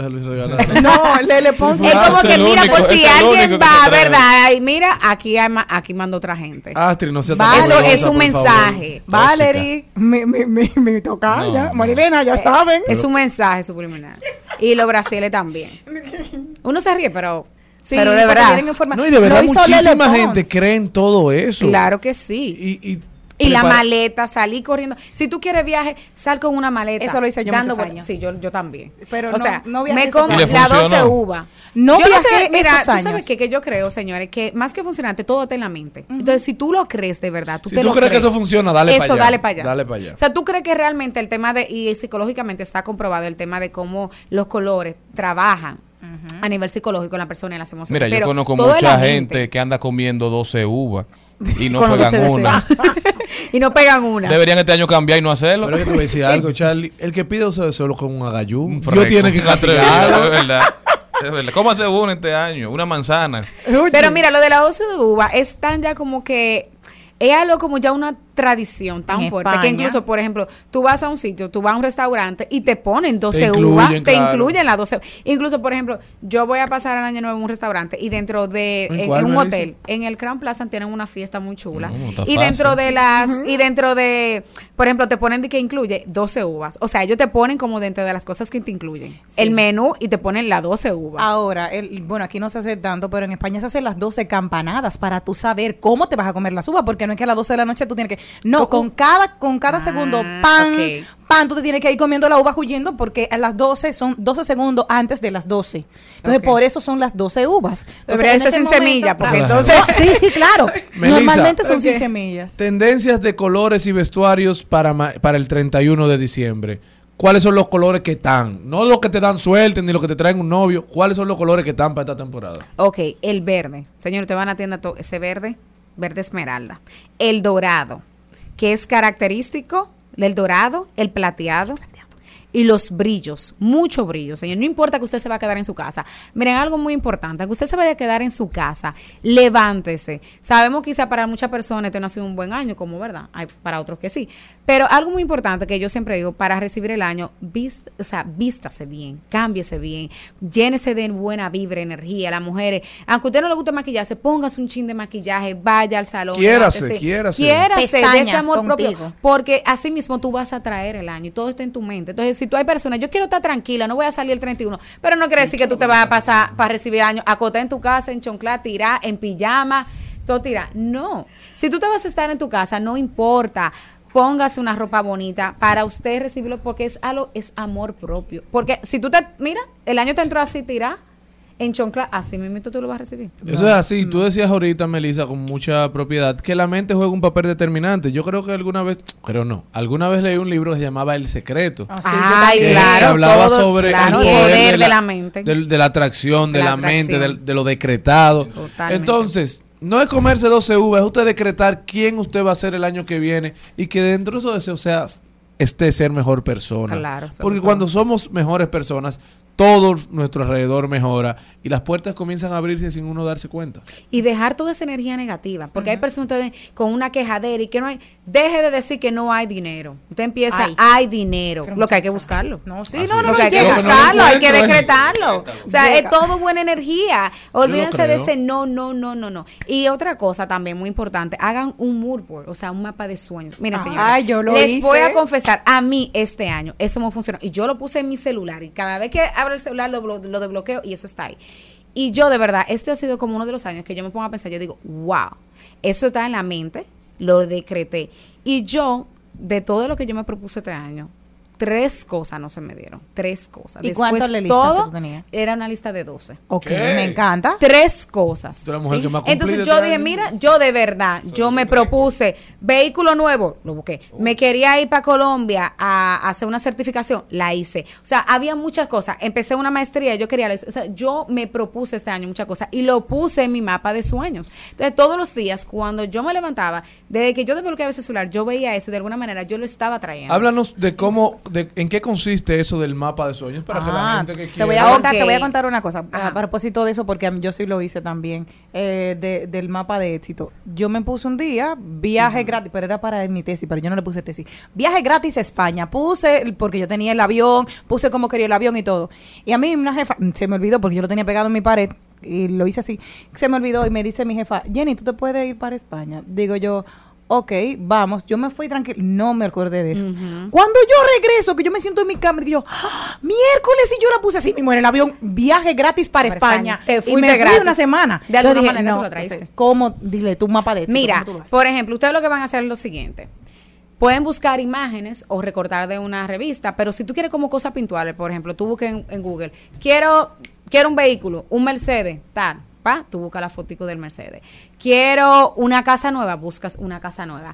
Quiero terminar la universidad, pon ahí, o sea, una la universidad con el nombre de la carrera. O sea, todo lo que tú quieras, tú lo vas a buscar una imagen. A y lo vas, para que la mente lo Exactamente, y lo vas a imprimir. Si tú quieres como cosas específicas, por ejemplo, quiero paz, quiero abundancia, busca dinero, o sea, busca imágenes de dinero, pon las palabras clave. Entonces, luego tú imprimes todo eso y lo puedes poner o lo puedes hacer como digital, como si fuera un collage con todas las cosas y tú pones mi mapa de sueño del 2023 con tu nombre.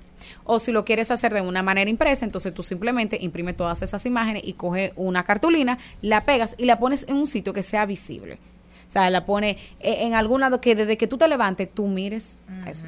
Y tú lo decretas. Algo Señores- también que funciona mucho, yo creo que es decirle a otras personas lo que tú tienes planeado para este año. Porque a veces uno se Depende pone metas a y se queda con ellas. no, ella. a personas que tú respetes, personas que tú quieras, personas que tú sabes que te tienen, que tienen buenos deseos Y que para ti. pueden darle porque- un seguimiento a Sí, esos y tú sueños. asumes un Claro. compromiso ante los ojos de esa persona, que a veces es más fuerte del compromiso que uno tiene con, con sí mismo, porque tú valoras la opinión de esa persona y entonces tú vas a, a sentir que tienes que cumplir con lo que con lo que dijiste que ibas a hacer. Son cosas que uno tiene que irse poniendo para ayudarse. Claro.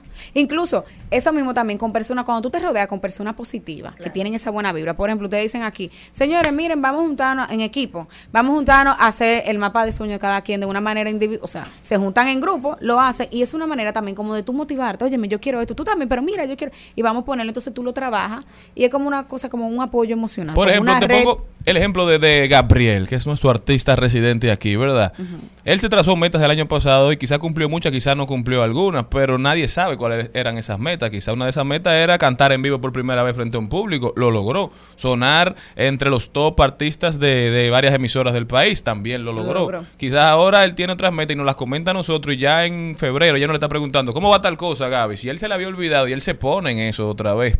Entonces tú tienes que crear un entorno que te favorezca, que te ayude a lograr tus metas, Claro. porque a veces uno cree que es un ser perfecto y al final no. Todos tenemos sesgos y necesitamos ayuda de nuestro entorno. Totalmente de acuerdo. Y otra cosa, tú sabes también, esa misma cosa, tratar de poner como metas que tú entiendas que de verdad tú puedes lograr, porque a veces las personas se Por ejemplo, imagina tú dices de que, bueno, este año yo quiero comprarme una villa en casa de campo. Tú dices, óyeme, tengo que trabajar, o sea, Claro. tiene que ser como algo que tú dices, óyeme, ¿de dónde lo este voy a año yo quiero ir a casa de campo. Es- o sea, como metas que sean reales, que tú Claro. dices, porque ¿verdad? hay cosas que tú dices, óyeme, la voy a poner este año, lo voy a poner el otro año, y en uno de esos años también tú dices, bueno, tengo cinco años poniéndolo, se me va a dar, porque lo venía visualizando desde Sí, hace pero cinco hay años. sueño y hay pero hay sueño. sueño. Exactamente. Entonces, Sí, pero sobre todo la importancia de tener claro que nunca hay buen viento para el que no sabe hacia qué dirección se dirige. Pero, O sea, las cosas se le pueden estar dando a su alrededor, pueden estar todas las condiciones dadas. Y si usted no sabe lo que anda buscando, muy difícil que lo consiga. Melissa Gonel con nosotros. Melissa, una última recomendación. Señores, de verdad, levántense, vístanse de alegría, vístanse de éxito y recuerden que todo está en su mente. No importa lo que ustedes se pongan, si ustedes realmente no se sienten con ánimo, no lo proyectan, eso no se le va a dar. Así que, señora, a brillar este 2023. Muchísimas gracias. Nosotros continuamos. Estás escuchando Al Mediodía con Mariotti y compañía. Seguimos, seguimos, seguimos con Al Mediodía, con Mariotti y compañía. En Al Mediodía, con Mariotti, con Mariotti y compañía, hablemos de tecnología. Estamos de vuelta con un invitado muy especial. Él es Manuel Canela Contreras, directamente desde el bufete de abogados Canela Contreras. Manuel, bienvenido. Muchísimas gracias, Charlie. Buenas tardes. Para mí, como siempre, un placer estar en contacto con ustedes aquí en este cierre de año, se podría decir, 29 de diciembre, hablando de temas legales que son de interés para toda la población. Uno se va despidiendo del año que termina y va asumiendo los temas del año que llega. Manuel, cuéntame, ¿qué crees que depara el 2023 en cuestiones, por ejemplo, de teletrabajo? Es correcto, sí, no, mira, la verdad es que el teletrabajo llegó a ser una, una realidad desde que inició el tema de la pandemia. Eh, ya mucha gente, tal vez en otros países, había asumido lo que era el trabajar remoto, pero aquí en República Dominicana, luego de la pandemia, la verdad que se convirtió en prácticamente una regla en muchas empresas que la han mantenido, digamos, luego de haber terminado esta fase, este periodo de cierre que estuvimos viviendo con el COVID-19. Vamos a ver si en este 2023 ya por fin tenemos aprobado en el Congreso Nacional un- el proyecto de ley que, ha sido sometido de manera principal el del diputado Orlando Jorge Villegas si es finalmente aprobado y, y se regula un poco más este tema del teletrabajo porque hasta ahora no ha sido regulado y hemos tenido que ir manejándolo poco a poco. Pero lo que sí hay una regulación, Charlie, que yo sé que va a preocupar mucho a los hogares dominicanos en este año 2023 es el tema de las de las empleadas domésticas. Que ya supuestamente entra en... En, En vigencia en entró, sí, vigencia. ya el 19 de diciembre, que era el plazo de los tres meses, luego de la publicación de la normativa, de la resolución que dictó el Ministerio de Trabajo, sal- entraba en vigencia, esa publicación fue el 19 de septiembre, entonces entró en vigencia este, 9, 19, este 19 de diciembre. Y traemos el tema porque a veces uno escucha que algo entra en vigencia, pero uno no Ujú. sabe realmente qué cambia, más con situaciones que se dan, que no Claro. paran, no se detienen, que no tú no puedes decir, ok, vamos a hacer una pausa Vamos a ver para implementar lo nuevo que trae. No, no, eso va cambiando en- y se mantiene en movimiento. Entonces, Manuel, ¿qué debe cambiar o qué tú entiendes Sí, que va a cambiar? ¿Esta ley se va a aplicar? ¿No se va a aplicar? Al final será simplemente Un papel más. Una tipificación vacía. Mira, eso que tú dices, eh, con que los cambios deben, dar- deben, deben ir dándose paulatinamente, es una de las críticas que yo le tengo realmente al Ministerio de Trabajo, porque teníamos tres meses y prácticamente esperaron que llegara el 19 de diciembre para que saliera, por ejemplo, la guía. La guía que ellos han empezado a difundir luego de la fecha de cómo debe manejarse esta regulación del trabajo doméstico. Yo creo que se va a aplicar. Es una resolución que en su momento la criticamos, porque entendimos que era inconstitucional, porque entendíamos que regulaba asuntos que para poder ser regulados debía hacerse una modificación al código de trabajo y no se hizo. Sin embargo, ya la tenemos aquí. Entonces, como ya la tenemos aquí, hay que empezar a trabajar con lo que tenemos. Hasta que no haya, por ejemplo, una decisión del Tribunal Constitucional, entonces esta resolución está vigente y esta resolución no la van a querer aplicar. Puede que no haya una resolución, una decisión del Tribunal Constitucional. Si a usted luego se le presenta un caso, usted también puede eh, puede presentar la inconstitucionalidad de la resolución y cada tribunal la va a poder declarar. Pero con lo que tenemos, que es lo que yo quisiera que conversemos en, en la tarde de hoy, hay que estar claro de dos asuntos fundamentales, dos aspectos fundamentales. Número uno, usted tiene que registrar su empleada doméstica en el Ministerio de Trabajo. Hay dos formas de hacerlo. Usted puede hacerlo descargando un formulario que hay a través de una plataforma eh, virtual que ha creado el Ministerio de Trabajo, que tanto directamente entrando a la página de internet como a través de una aplicación. Usted puede ca- descargar ese formulario, ahí usted va a colocar todos los datos de su empleada, el salario, la jornada diaria, el periodo de descanso, es decir, todas las características del contrato de trabajo. Esa es una forma. Usted lo llena a mano, debe llenarlo a mano y luego entonces cargarlo otra vez a la plataforma del Ministerio de Trabajo. La otra opción usted tiene es decir, no, mira, yo no voy a hacer este, no voy a utilizar este formato que hizo el ministerio, yo voy a hacer mi propio contrato de trabajo. Usted le a un abogado o a quien sea, preferiblemente un abogado, lógicamente, prepárame un contrato de trabajo, estas son las condiciones, y usted debe depositar cuatro ejemplares de ese contrato de trabajo en el Ministerio de Trabajo. Y ahí usted cumplió con esa parte de hacer un registro en el Ministerio de Trabajo, que es algo que te exige la resolución eh, dictada por el Ministerio de Trabajo. La otra parte es cumplir con el registro de la seguridad social. Hay que registrar en la TCS, en la Tesorería de la Seguridad Social, a estas empleadas. Pero en la misma plataforma del Ministerio de Trabajo que se está creando y que está en funcionamiento, se supone que usted a través de ahí va a poder también hacer el registro ¿Por qué tú dices se en la seguridad social. Bueno, porque esto todavía, no- a pesar de que ya entró en ejecución, poca gente lo ha hecho. Hay que ver cómo va funcionando. Pero eso es lo que ellos han dicho y así es que se supone que está funcionando. Yo personalmente no he hecho el registro. Por eso, te- por eso no, puedo- no lo he hecho, aunque es algo que tengo pendiente y que de- uno debe empezar a hacer en los próximos días. En cuanto al registro en la TCS, hay que tener en cuenta que todos los meses usted como empleador, usted como eh, cabeza de, de- de un hogar, de casa de familia, usted va a tener que aportar 571 pesos con 50 centavos.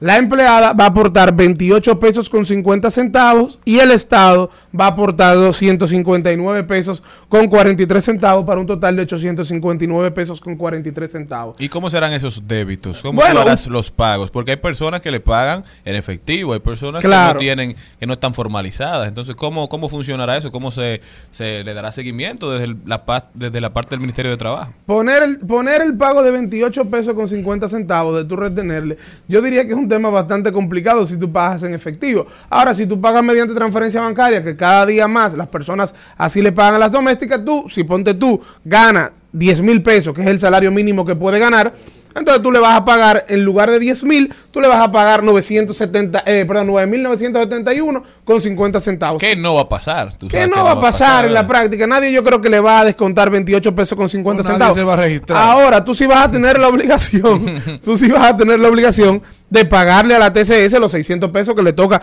empleador y empleado. Esos 600 pesos tienen que llegar todos los meses. Y usted lo va a pagar de la manera que usted entienda eh, más, más adecuada. Se puede pagar hasta en el Internet Banking, por ejemplo, de los bancos. Siempre está la opción de tú poder pagar la TCS por esa Manuel. ¿y cómo se dará el proceso? O sea, yo entiendo, y fue mi crítica a todo el proceso, que debió venir de manos de las trabajadoras domésticas en la inclusión.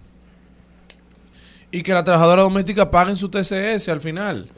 ¿Por qué? Porque al final, como empleador, yo- mi casa no es una empresa, no tiene fines de lucro. Entonces, tú quieres que yo entre todos los meses a la TCS a pagar un servicio que debe ser bien pagado por, por si fuera con fines de lucro que lo pague el empleador. Y que el que no es empresario, el que no tiene No- empresas no sabe de- micro, Claro. medianas, pequeñas, no anda pagando TCS. Claro, la realidad es que esta es una esta es una de las discusiones que debieron de darse y por eso yo entiendo que una resolución de manera unilateral, a pesar de que hubo un periodo de consulta de parte del Ministerio de Trabajo, tal vez no era la decisión más la, la decisión más adecuada. Esto fue algo que debió someterse al Congreso, una ponderación de ambas cámaras, luego una ponderación final del Poder Ejecutivo antes de promulgar eh, una posible ley, una posible modificación al, al Código de Trabajo. Ahora bien, sí hay que decir algo. El monto a aportar tampoco es exagerado. O sea, son 600 pesos que tú vas a aportar todos los meses. 28,50 que te va a dar la trabajadora, que ponte tú, no te lo va a dar, y, y 571 que tú vas a aportar. No importa el salario que tengas, eso es lo que tú vas a aportar. Yo entiendo que no es tan exagerado por ahí. Hay otros temas que para mí son más problemáticos en esta resolución. el tema de la jornada laboral. Tenemos una resolución que ahora te dice que el horario de trabajo de las domésticas, la jornada laboral, no puede exceder las ocho horas diarias. El problema no es que o no, el problema no es que trabajen o no trabajen ocho horas. El problema es cómo tú controlas eso. ¿Cómo tú lo mides? ¿Cómo tú controlas eso? Empezando que, en prácticamente todos los trabajos hay una supervisión. Por ejemplo, este programa tiene un productor que está todos los días aquí viendo el trabajo que No, hace pero, cada bueno, quien. ahora tenemos una productora. Antes Bueno. teníamos Deja, una gente que venía. Le dicen que anda de vacaciones la productora. Sí. Pero bueno, se supone que debe haber una productora que supervise el trabajo que hace cada persona. Sin embargo, tú sales de tu casa y tú le dejas a la, a la- a la empleada que trabaja allí tu casa y a ella administrar su tiempo como ella quiera. Prácticamente, porque aquí hay gente que sale en la mañana y vuelve en la tarde. ¿Sabe que yo vuelvo a las seis? Exacto, y eso es un verdadero problema. Tú no le puedes poner tal vez un horario de 8 a 5, porque tú no sabes realmente si de 8 a 5 ya estuvo trabajando. Claro. Entonces, e- e- eso es un verdadero tema y yo creo que es algo que en la práctica puede traer dificultades. Manuel, otra cosa que también que se hizo este año, que también era lo de la, los uniformes, ¿te acuerdas? Sí. Eso, que, que tú sabes que traía muchos dolores de cabeza entre los propietarios Hay y los cosas, porque uniforme. claro, porque el problema es que la mujer dice, eh, ah, no, pero mira, ella se está poniendo unos pantalones muy provocativos, no, muy provocativos, mejor ponerle un uniforme y ya, y tú tienes un estándar de cómo Claro. se va a vestir. Pero decían que eso es ilegal, entonces que tú no puedes salir porque es una forma de esclavitud. No. ¿Qué tú me dijiste? Mira, no hay, ningún- no tienen. no, es que no hay ninguna ilegalidad, no hay ninguna ilegalidad de los uniformes.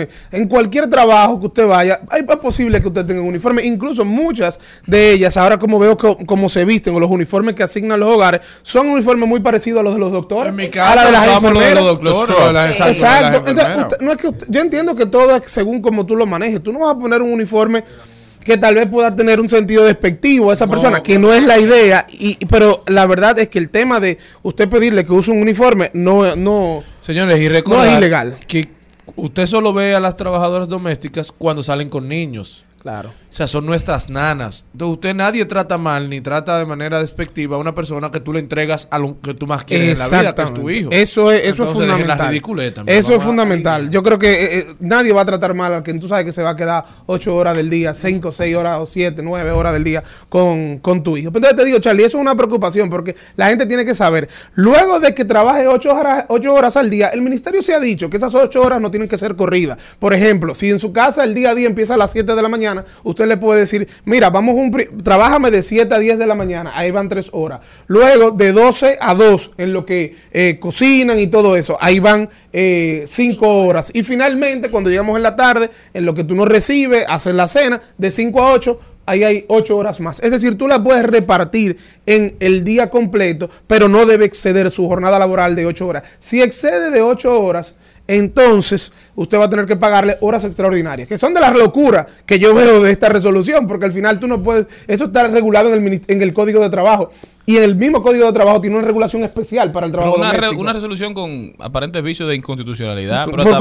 completo. pero también lo que no es inconstitucional es totalmente alejado de la realidad. Entonces, al final exactamente. viene a crear no un problema y no a resolver uno. Es una resolución populista. Lo dije desde el primer día, pero no es una resolución, primero, legal y segundo, aterrizada a la realidad del trabajo doméstico aquí en la República Dominicana.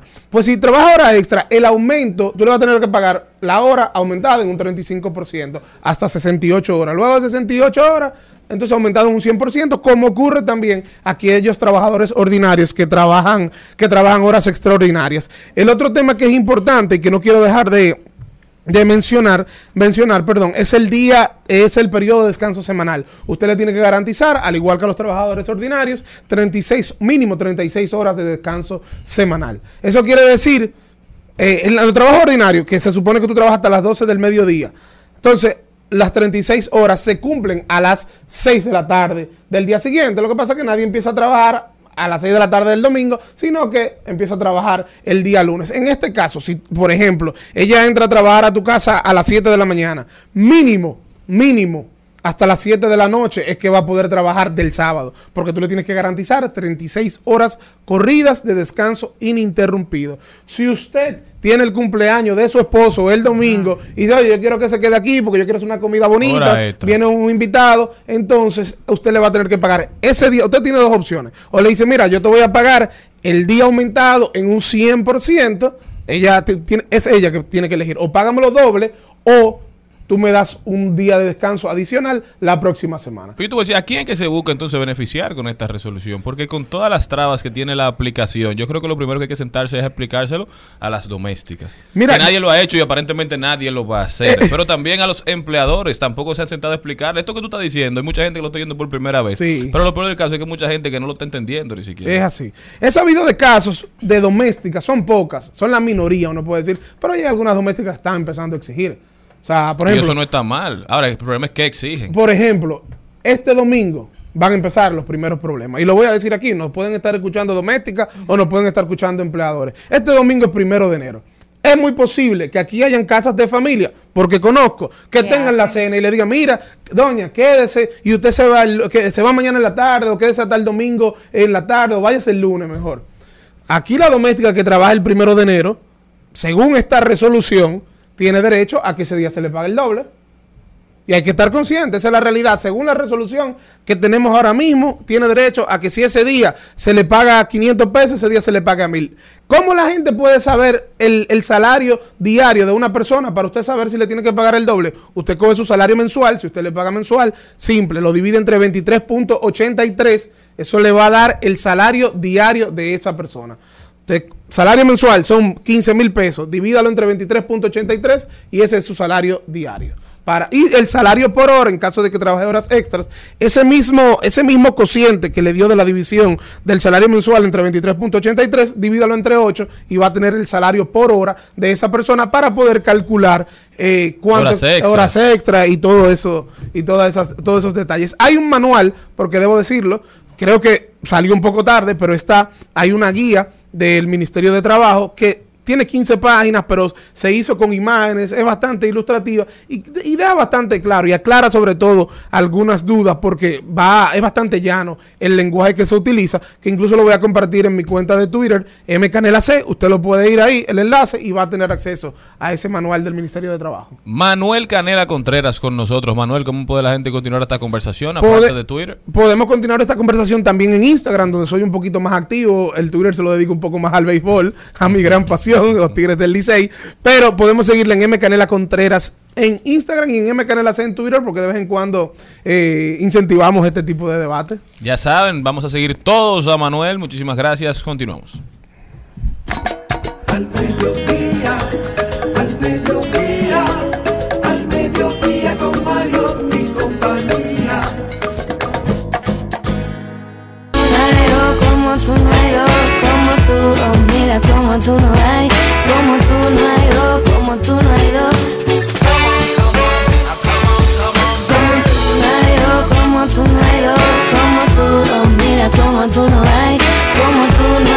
como En Al Mediodía, con Mariot, con Mariotti y compañía, hablemos de tecnología.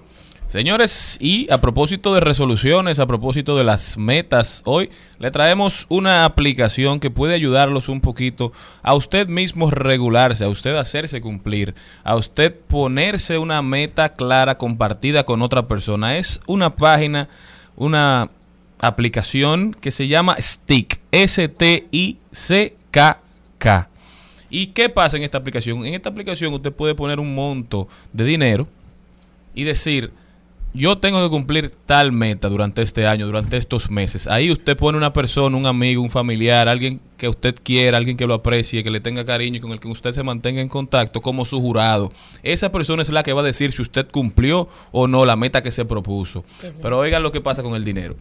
Si usted cumple la meta, ese dinero o se le devuelve o es donado a una institución, a una organización con la cual usted simpatice. Es decir, puede ser donado, en mi caso, a una organización no gubernamental que me gusta, Techo RD, o a Yompéame. Usted pone 3 mil, 4 mil, 5 mil, 10 mil pesos. Si yo cumplo mi meta, ese dinero se le va a donar a Techo RD o a Yompéame. Pero si yo no cumplo, entonces ese dinero se dona a una causa que usted no apoya.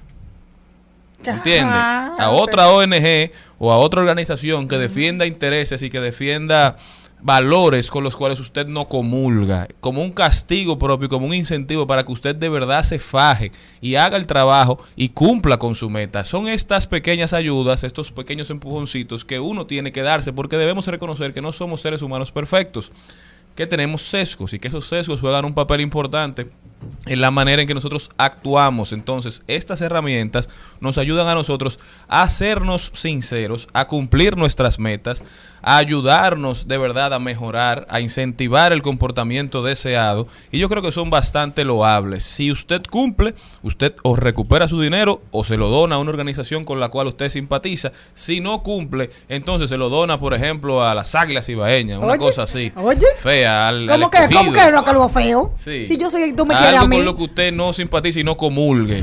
Un incentivo necesario. Señores, STIC se llama. S-T-I-C-K-K.com. Ahí lo pueden conseguir. Muchísimas gracias, mi gente, por habernos acompañado. De verdad que felices de compartir con ustedes. Hasta mañana, pueblo dominicano, si Gaby quiere. Hasta aquí, Mariotti y compañía. Hasta aquí, Mariotti y compañía. Hasta mañana. Rumba 98.5, una emisora RCC Media.